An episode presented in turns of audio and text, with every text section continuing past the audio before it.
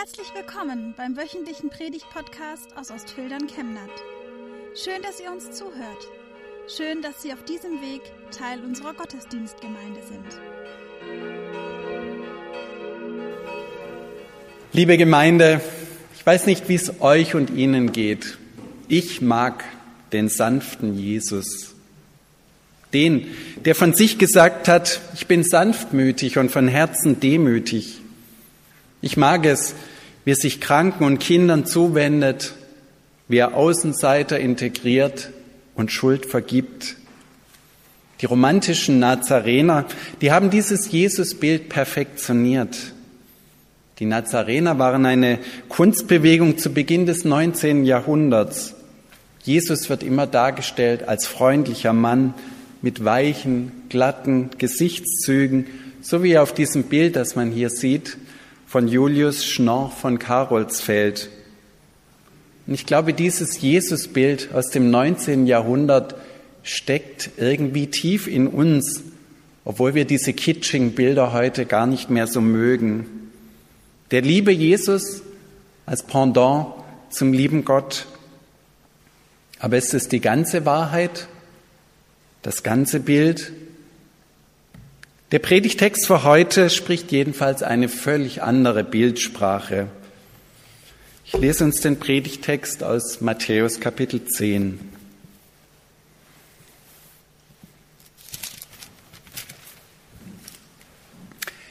Denkt ja nicht, heißt es dort, dass ich gekommen bin, um Frieden auf die Erde zu bringen. Ich bin nicht gekommen, um Frieden zu bringen, sondern das Schwert. Ich bringe Streit zwischen einem Sohn und seinem Vater, seiner Tochter und ihrer Mutter, einer Schwiegertochter und ihrer Schwiegermutter. Die engsten Verwandten eines Menschen werden dann zu seinen Feinden. Wer Vater oder Mutter mehr liebt als mich, ist es nicht wert, zu mir zu gehören.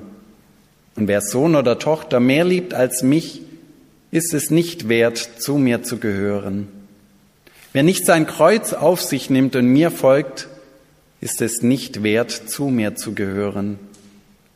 Wer sein Leben erhalten will, wird es verlieren. Aber wer sein Leben verliert, weil er es für mich einsetzt, wird es erhalten.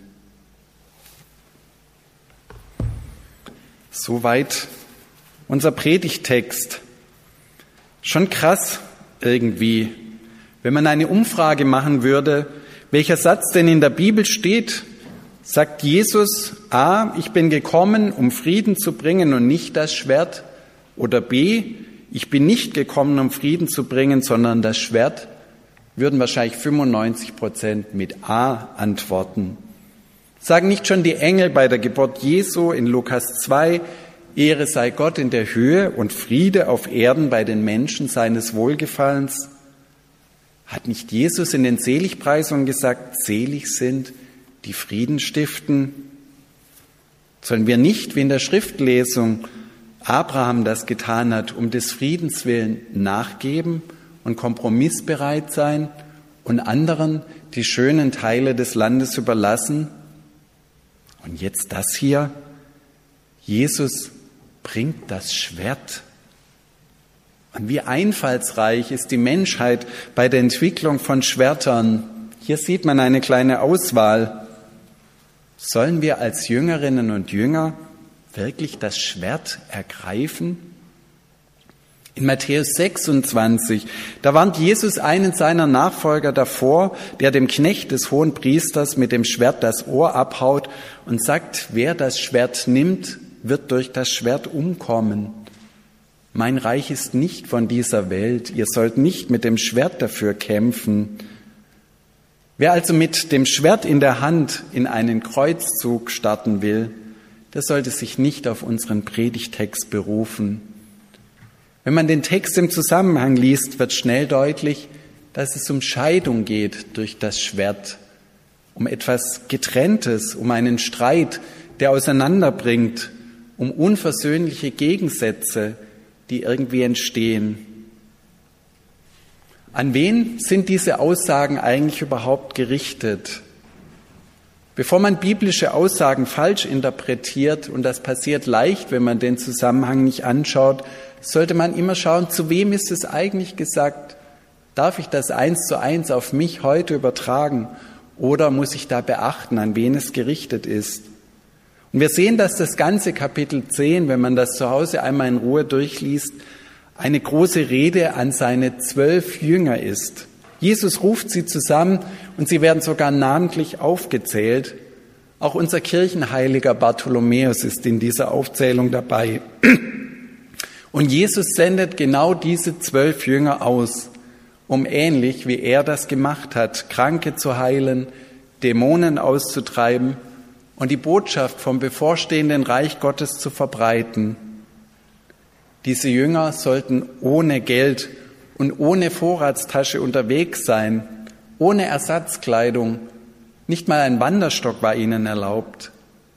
Was für eine Challenge, im Namen Jesu so auszuziehen. Und wenn jemand bereit ist, zu übernachten zu lassen, dann sollten sie annehmen und dort bleiben. Und wenn sie nicht willkommen sind, sollten sie den Staub von ihren Füßen schütteln und weiterziehen. Und Jesus stimmt sie darauf ein, dass sie bei diesem Missionsauftrag nicht nur auf offene Türen stoßen werden, dass es Widerstand geben wird, denn sie sollen zur Buße und zur Umkehr aufrufen.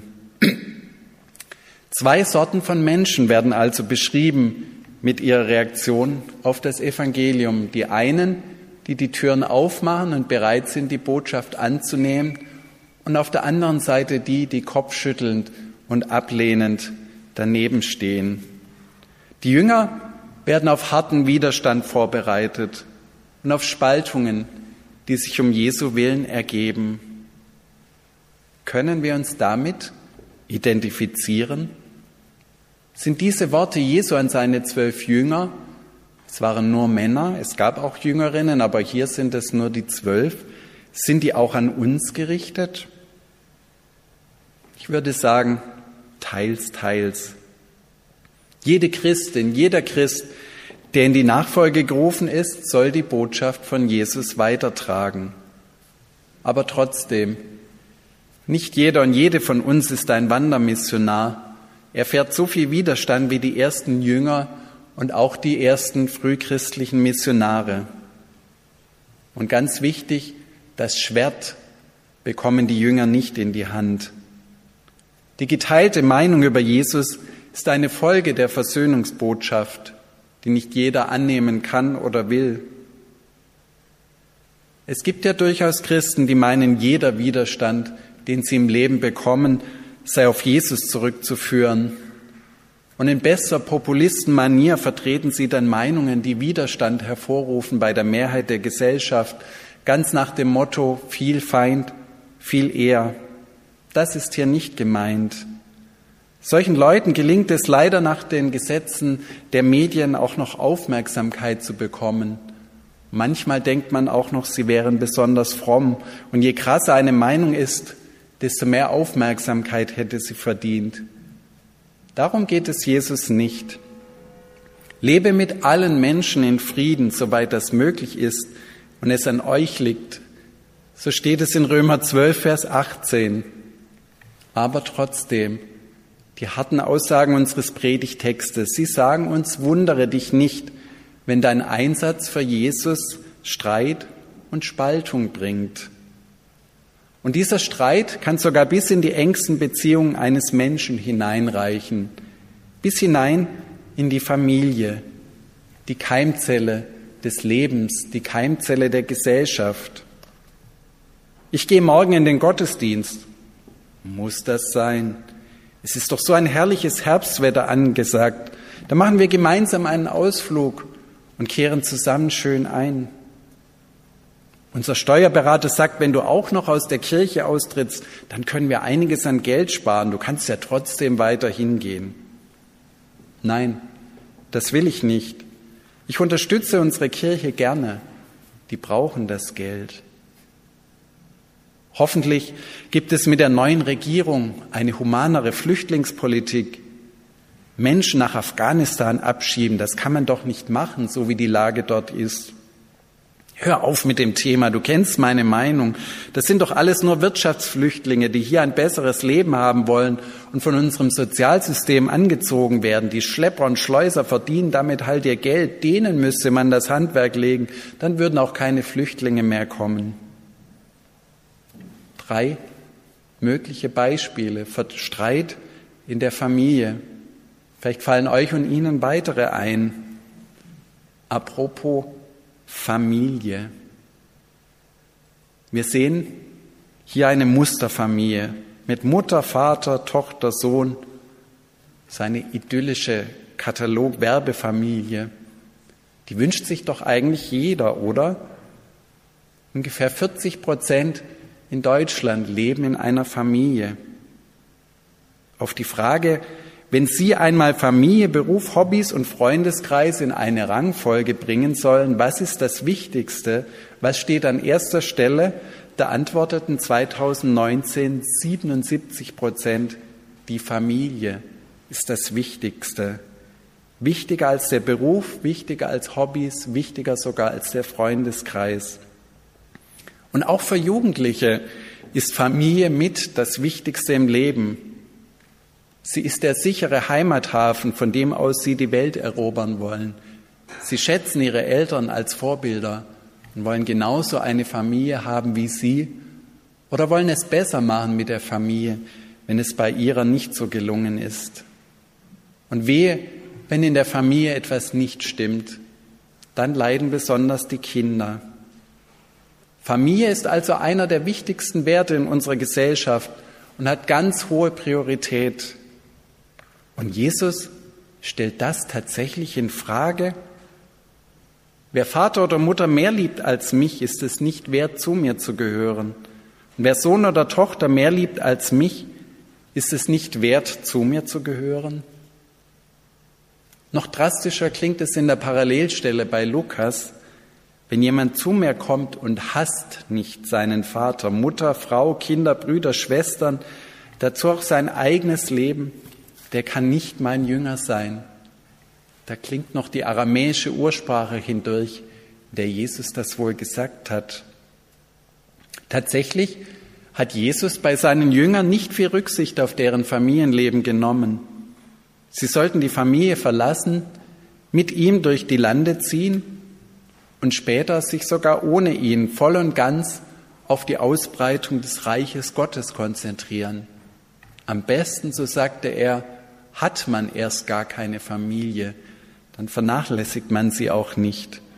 Auch Jesus selbst hat immer wieder betont, dass für ihn die Familie Gottes, die Gemeinschaft der Gläubigen wichtiger ist als die eigenen Eltern und Geschwister. Und einmal hat er seine Mutter ziemlich brüsk zurückgewiesen bei der Hochzeit zu Kana. Das alles kann ein Trost sein für Singles, aber es ist auch eine Mahnung an alle, die Familie nicht zu überschätzen.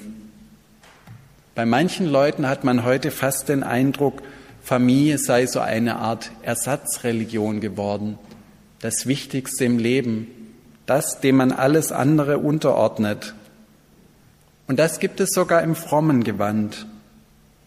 Mit der Aussage, meine Familie ist mir einfach wichtig, wird dann begründet, warum man sich im Leben vor allem um sich selbst dreht und die engsten Vertrauten. Bei Jesus kommt die Familie nach dem Glauben. So wie bei den zehn Geboten, das sechste Gebot, du sollst nicht Ehe brechen, du sollst deiner Ehefrau, deinem Ehemann treu sein, nach dem ersten Gebot kommt, dass wir keine anderen Götter neben dem einen Gott haben sollen und ihn lieben und ehren. Wo könnte es für uns dran sein, die Priorität der Familie noch einmal im Sinne Jesu zu überdenken? Wo denken wir, dass wir es der Familie nicht zumuten können, uns für Jesus und das Reich Gottes einzusetzen? Vielleicht fällt dir und mir ja ein konkreter Punkt ein, den ich in nächster Zeit umsetzen kann.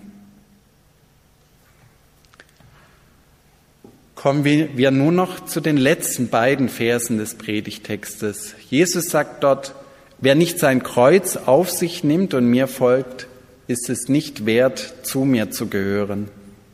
Wer sein Leben erhalten wird, der wird es verlieren. Wer aber sein Leben verliert, weil er es für mich einsetzt, der wird es erhalten. Ganz schön radikal und paradox. Wer Jesus nachfolgt, muss mit Widerstand und Leiden rechnen, bis hin zum Kreuz. Wer Jesus nachfolgt, muss bereit sein, sein Leben zu riskieren. Wie kann man das verstehen? Ziemlich offensichtlich wird hier auf eine Kampfsituation im Krieg angespielt. Wir sehen hier auf dem Bild, wie Alexander der Große heldenhaft gegen den König von Persien kämpft. In Pompeji hat man dieses Mosaik gefunden. Und interessant, der Streitwagen des persischen Königs ist schon zur Flucht weggedreht. Die Aussage von Jesus die in vielen Variationen im Neuen Testament begegnet, spielt genau auf eine solche Situation an. Den Feldherren, dafür gibt es Belege, motivierten ihre Soldaten mit Sätzen wie Lass deinen Mut niemals sinken und weiche nicht zurück, denn jeder, der im Krieg nicht zurückweicht und sich dem Tod aussetzt, bleibt leicht am Leben und gelangt zu gutem Namen und wird gerühmt. Die Logik ist eigentlich ziemlich einfach. Wer im Krieg denkt, durch Flucht sein Leben retten zu wollen, der wird von hinten erschlagen, der wird leicht zur Beute des Gegners. Wer aber mutig und standhaft kämpft, der wird von den Gegnern gemieden und kann so überleben. Wer sein Leben erhalten wird, wird es verlieren. Aber wer sein Leben verliert, weil er es für mich einsetzt, wird es erhalten. Natürlich geht es bei Jesus nicht um einen Kampf mit Schwert und Speeren, aber das Prinzip ist das gleiche. Wie schnell werden wir als Christen defensiv, lassen uns in die Flucht schlagen, verstummen in Diskussionen, trauen uns nicht mehr an die Öffentlichkeit, weil wir dort nicht mehr so wohl gelitten sind, trauen uns nicht, die frohe Botschaft weiterzusagen, ziehen uns in heimelige, kleine, kirchliche Kreise zurück. Jesus ermutigt uns, hinauszugehen, offensiv mit unserem Glauben zu sein, ihn hinauszutragen in die Welt. Er ermutigt uns, den Widerstand auszuhalten, der deshalb kommen wird, und keine Angst zu haben, uns nicht einschüchtern zu lassen. Am 7. November startet bei uns die Pro-Christ-Evangelisation Hoffnungsfest. Ich finde uns als Gemeinde durchaus mutig, dass wir da mitmachen. Trauen wir uns, dafür Leute einzuladen, sie mitzubringen, sie anzusprechen darauf, dass es mit Gott etwas zu klären gibt in unserem Leben.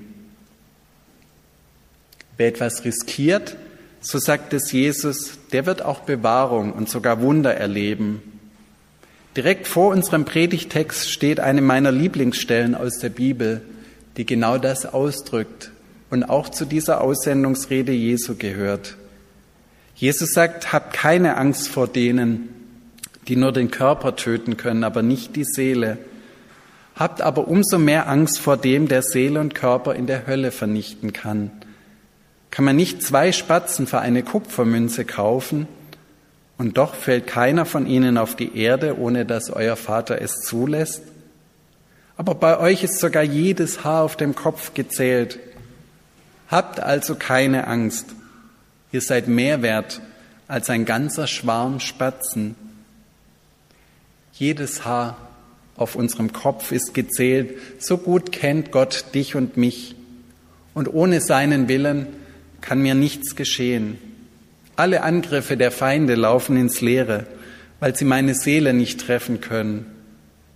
Vielleicht werde ich ignoriert oder sogar beleidigt. Aber das kann mir nichts anhaben, wenn ich auf Gottes Seite bin, wenn ich mich für das Gute, für das Evangelium einsetze. Was für ein herausfordernder Text ist das heute, liebe Gemeinde. Ich habe uns nochmal die wichtigsten Punkte zusammengefasst. Schwert statt Frieden. Also wundern wir uns nicht, wenn durch Jesus Streit entsteht, durch unseren Einsatz für ihn. Aber verwechseln wir auch nicht jeden Streit mit einem Streit um das Evangelium. Jesus sagt, es gibt mehr als die Familie, etwas Wichtigeres. Familie soll keine moderne Ersatzreligion sein. Wenn Jesus an erster Stelle steht, dann glaube ich, kommt die Familie trotzdem nicht zu kurz und erlebt, dass sie gesegnet wird. Und der dritte Punkt, das Leben riskieren und dabei das Leben gewinnen. Jesus fordert uns heraus, offensiv zu sein in der Nachfolge. Wer nichts wagt, der wird auch nichts gewinnen. Ja, liebe Gemeinde, ich muss sagen, ich mag den sanften Jesus immer noch, so wie ich es am Anfang der Predigt gesagt habe. Aber ich merke, dass er eine Seite hat, die wichtig ist und die auch mich herausfordert. Er will, dass ich mehr wage, dass ich mutiger bin.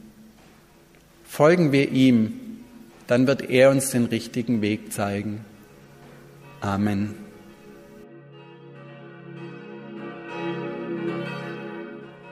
Wir wünschen eine gute und gesegnete Woche und hoffen, dass Sie nächste Woche wieder dabei sind oder wir dich beim nächsten Mal im Gottesdienst vor Ort sehen. Weitere Infos zur predigenden Person und zu den Angeboten unserer Kirchengemeinde findet man auf unserer Homepage chemnat-evangelisch.de.